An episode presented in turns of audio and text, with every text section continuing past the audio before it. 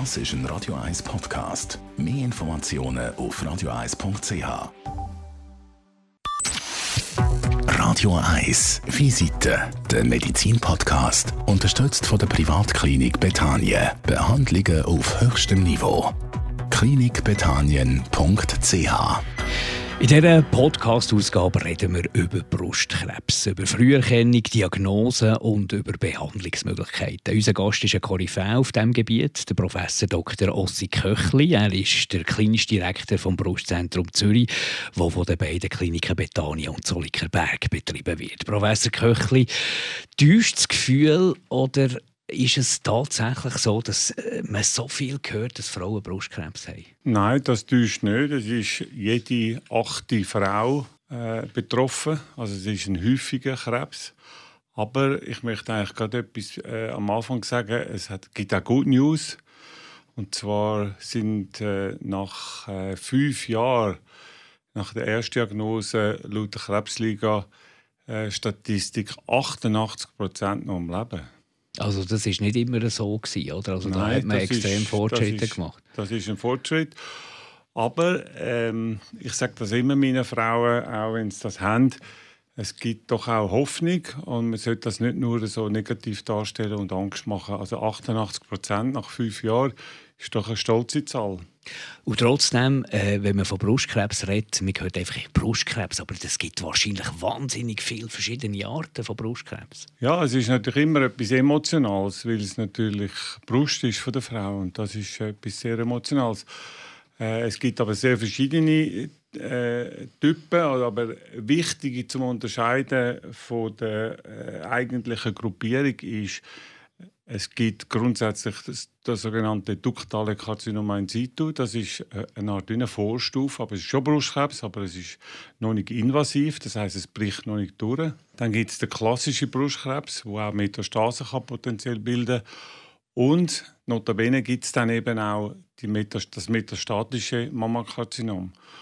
Und da ist die Prognose ganz unterschiedlich die Häufigkeit, die ihr jetzt irgendwie auch bestätigt habt, hat die zugenommen und weiss man warum? Zugenommen, ja, also es hat ein bisschen zugenommen, aber es ist natürlich auch, dass die Frauen auch mehr äh, darüber reden, auch mit Freundinnen, mit Bekannten, auch in den News ist es äh, viel äh, aktueller geworden. Früher hat man das ein bisschen auf die Seite geschoben und hat nicht so darüber geredet. Aber es ist auch ein häufiger geworden und ich denke, ist es, es ist typischerweise ja ein multifaktorielles Geschehen. Das heißt, es hat verschiedene Faktoren, die dazu führen. Die Umwelt ist sicher eine und unsere Umwelt ist natürlich belastet. Ergo denke ich auch, ist sicher ein Grund auch die Umwelt, neben natürlich der Genetik und allen anderen Faktoren, die wir kennen. Darum ist ja die Früherkennung auch so wahnsinnig wichtig, dass man möglichst früh kann entscheiden kann, was, was macht man, was ist die beste Therapiemöglichkeit. Was heisst Früherkennung? Müssen die einmal im Jahr in die Kontrolle kommen? Was, was ist für euch wichtig? Also Früherkennung ist wichtig beim Brustkrebs, aber kann man sagen, Gott sei Dank so, weil es ist nicht bei allen Krankheiten und auch nicht bei allen Krebserkrankungen so, dass Früherkennung auch heisst bessere Überlebenschancen. Beim Brustkrebs ist das tatsächlich so. Das heißt, je früher dass man es entdeckt, je kleiner der Tumor ist, umso eher ist äh, die Möglichkeit, dass man es heilen kann. Gibt es da irgendwie eine Altersgrenze, wo man sagt, ab jetzt muss man schauen? Grundsätzlich schon immer die ältere Patientin, die eher betroffen ist, aber es gibt auch ganz junge. Ich habe 18-jährige Patientinnen schon gehabt, die Brustkrebs hatten. Und äh, ist, es gibt eigentlich kein Alter, wo man kann sicher sagen kann, es gibt keinen Brustkrebs. Aber es gibt natürlich schon die Häufung nach der Menopause. Aber grundsätzlich ähm, ist die Früherkennung etwas ganz Wichtiges und deshalb haben wir auch die verschiedenen äh, Programme oder die verschiedenen Empfehlungen. Ich denke, ähm, was sicher wichtig ist, ist die Selbstuntersuchung. Das ist etwas, wo man gratis machen kann. Dann die ärztliche Untersuchung einmal im Jahr. Dann Mammographie, der Ultraschall und das MRI. Das sind so die fünf Stufen, die wir haben.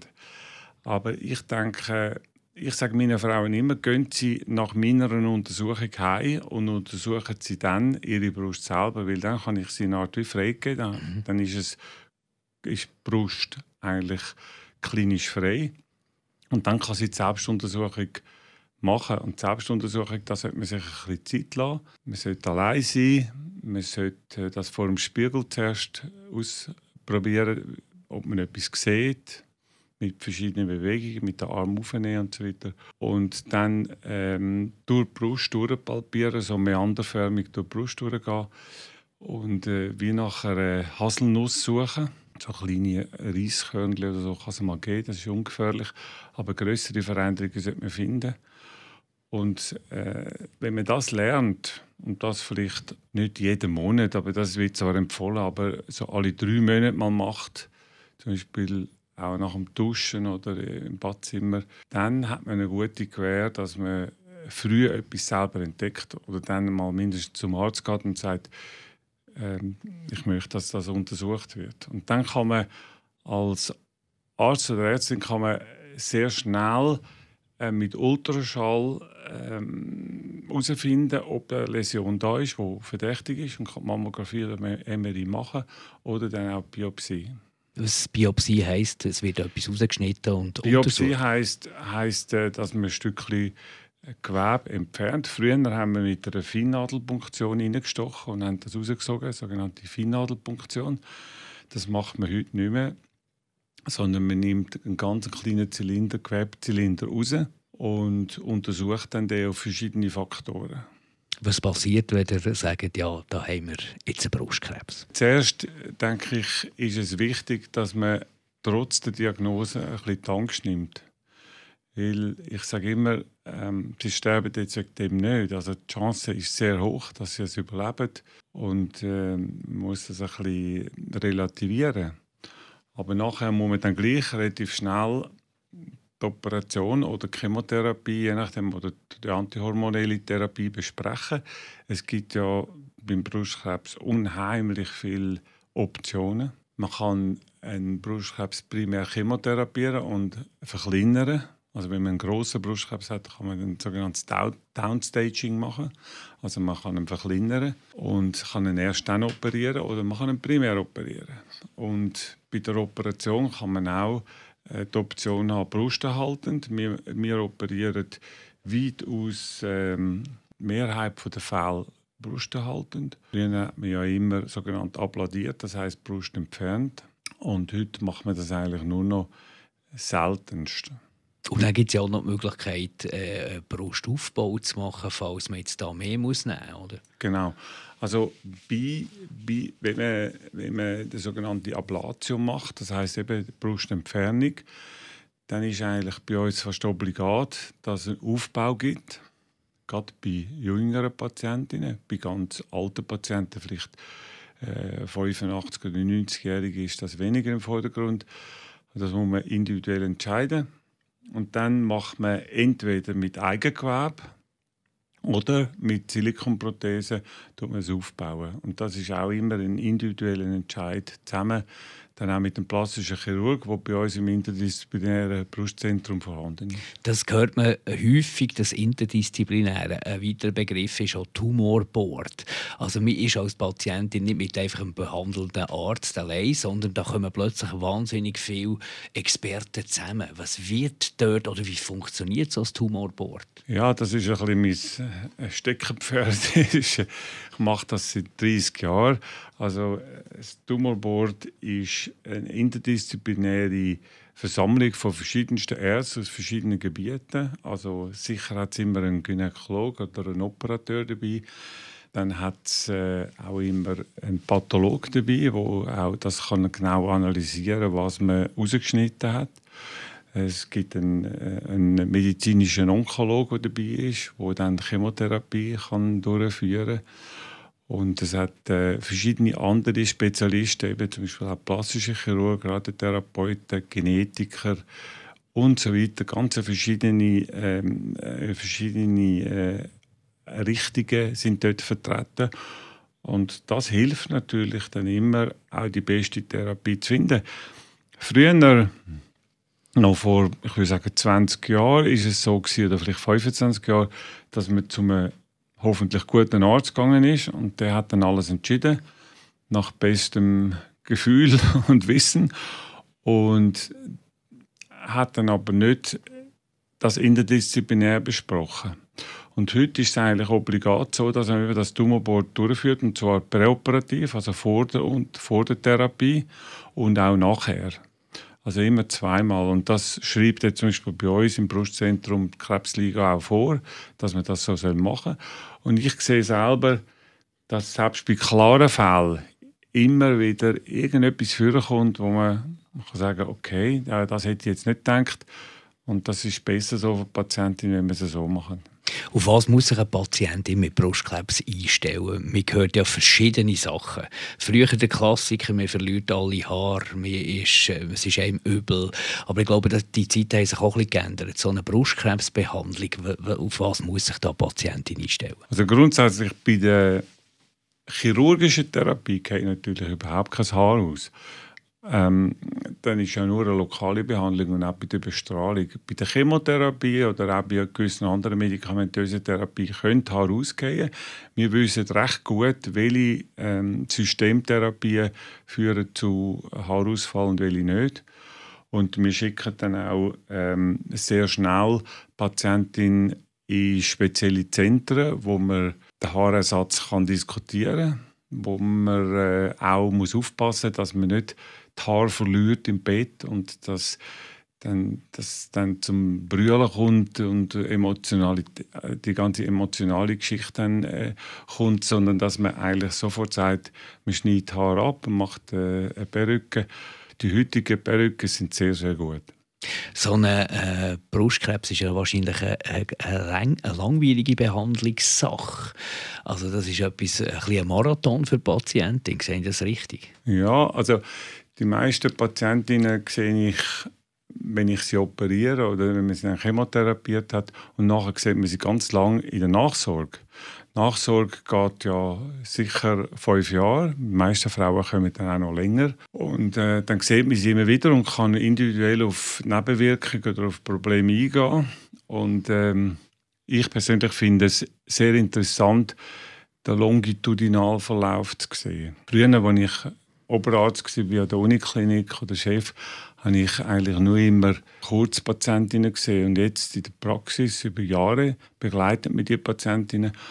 Und man sieht dann auch die verschiedenen Probleme, die da entstehen können, auch hormonell und so weiter, und auch familiär. Und äh, das ist eigentlich eine sehr schöne Geschichte, wenn man das kann mitbetreuen kann. Aber man wird informiert, man weiß immer genau, was geht, man, man wird auf dem Laufenden gehalten. Äh, und trotzdem gibt es ja auch sehr, sehr schwierige Situationen. Aber schon, wir haben vorher gesagt, positiv ist, äh, es kann viel geheilt werden, viel mehr als je überhaupt.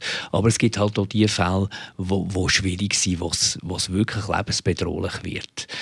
Was sind das für Fälle? Also ich denke, die schlimmsten Fälle sind eigentlich dort, entstehen dort, wo Patientinnen zu spät kommen oder falsche Therapien haben. Ich habe auch immer wieder Patientinnen, die kommen von irgendwoher, ähm, haben ganz komische Therapien gehabt, auch alternative Therapien, die nicht wirken, wo man wissen, dass sie nicht wirken. Und da wird etwas verschleppt. Und wenn es mal verschleppt ist, in der Onkologie ist es halt so, die primäre Therapie ist die wichtigste und die muss korrekt sein. Wenn die nicht korrekt ist, dann läuft es schief. Und das sind eigentlich vor allem die Fälle, wo, wo ich eigentlich vor allem Angst habe, dass wenn am Anfang etwas falsch gemacht wird, dass man es nicht mehr retten kann. Also der äh, Ableger, das sind die Metastasen, die man immer wieder hört, oder? Ja. Wo der Krebs sich verteilt im Körper. Aber beim Brustkrebs ist es besonders wichtig, wenn wir über Ableger reden oder Metastasen, ist, dass wenn sie der Achselhöhle Metastase hat, gilt das nicht als metastatische Erkrankung. Das gehört noch zum Primärtumor. Das ist ein bisschen außergewöhnlich in der Onkologie. Das ist vor allem beim Brustkrebs so. Aber wenn Metastase in der Leber oder im Knochen sind, dann ist es eben ein metastatischer Brustkrebs. Und das führt dann eben sehr oft auch irgendwann zum Tod. Kann man da noch etwas machen? Oder was kann man noch rausholen, wenn jetzt halt der Krebs gestreut hat? Ja, also das ist auch ganz wichtig zu wissen, der metastatische Brustkrebs tun wir immer therapieren mit neuen Substanzen. Es gibt ja jetzt verschiedenste neue Substanzen, auch Immuntherapeutika. Und die kann man dort einsetzen, weil man dort hat man sogenannte Measurable Disease, also eine messbare Erkrankung, und kann schauen, ob das anspricht. Weil normalerweise, wenn man die Brust entfernt hat oder den Tumor entfernt hat und die Patientin ist operiert, kann man ja nicht sicher sagen, ob sie auf eine Chemotherapie oder auf eine Therapie anspricht, weil man hat ja gar nichts zum Messen, sondern man weiß nur die Erfahrung. Nach fünf Jahren überleben die Frauen, wo wir, wo wir diese Therapie gemacht haben, viel besser als andere. Aber in der metastatischen Situation haben wir eben eine messbare Größe und darum setzen wir dort auch viele neue Substanzen ein und können dort sehr gute Erfolge haben. Was ist, wenn der Krebs wieder zurückkommt, nachdem dass man das Gefühl hat, er ist weg? Also grundsätzlich ist das etwas sehr Einschneidendes für Frauen. äh, das, das, wir, wir, nennen das in der Medizin Rezidiv. Also wenn es zurückkommt, ist es Rezidiv. Und für, für ein Statistiker oder für irgendjemand, der das von außen beurteilt, ist das vielleicht nicht so wichtig. Ist nur das Überleben wichtig, aber für eine Patientin mit der potenziellen Angst und was da alles entsteht, ist das sehr wichtig, ob es Rezidiv zurückkommt oder nicht. Und wenn es Rezidiv da ist, also wenn der Brustkrebs zurückkommt, dann muss man Patienten wirklich gut abholen. Man muss äh, alle Möglichkeiten besprechen. Und da haben wir jetzt auch neue äh, Möglichkeiten, dass man selbst wenn man es brusterhaltend operiert hat, dass man nochmal brusterhaltend bleiben und bestrahlen, also dann einfach mit einem anderen Bestrahlungsplan wenn gewisse Voraussetzungen vorhanden sind. Also auch dort hat es eigentlich Fortschritte gegeben. Ist die Prognose schlechter, wenn er wiederkommt? Grundsätzlich ja. Wenn wir noch ein bisschen in die Forschung schauen, vielleicht auch ein bisschen in die Zukunft schauen, was seht ihr da als die grossen nächsten Errungenschaften auf diesem Gebiet? Ich denke, bezüglich der Immuntherapie äh, können wir sehr viel erwarten.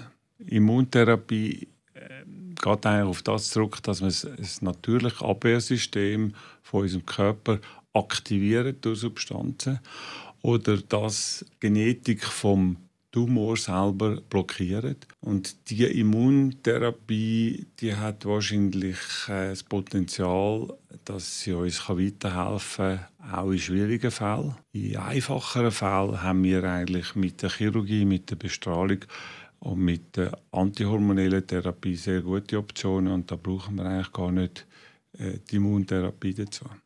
Zum Schluss vielleicht noch zu der Prävention. Alle die, die jetzt zulassen und Gott sei Dank krebsfrei sind, keine Krebs haben, äh, auch regelmässig Kontrollen machen, Eigenkontrollen, regelmässig zum Frauenarzt gehen, sich gehen kontrollieren. Kann ich irgendetwas machen, für das die Chance sinkt, dass ich jemals Brustkrebs bekomme? Ja, grundsätzlich ähm, ist Übergewicht oder Behinderung vom Übergewicht wichtig. Bewegung ist wichtig. Ich sage nicht nur in der primären Prävention, sondern auch wenn man Brustkrebs hat, ist wichtig, dass man Sport macht. Also ich schicke all meine Frauen auf die Joggingbahn und äh, dass man mit der Ernährung schaut, dass man mit der Genetik schaut, was ist in meiner äh, Familie vorhanden, habe ich ein erhöhtes Risiko.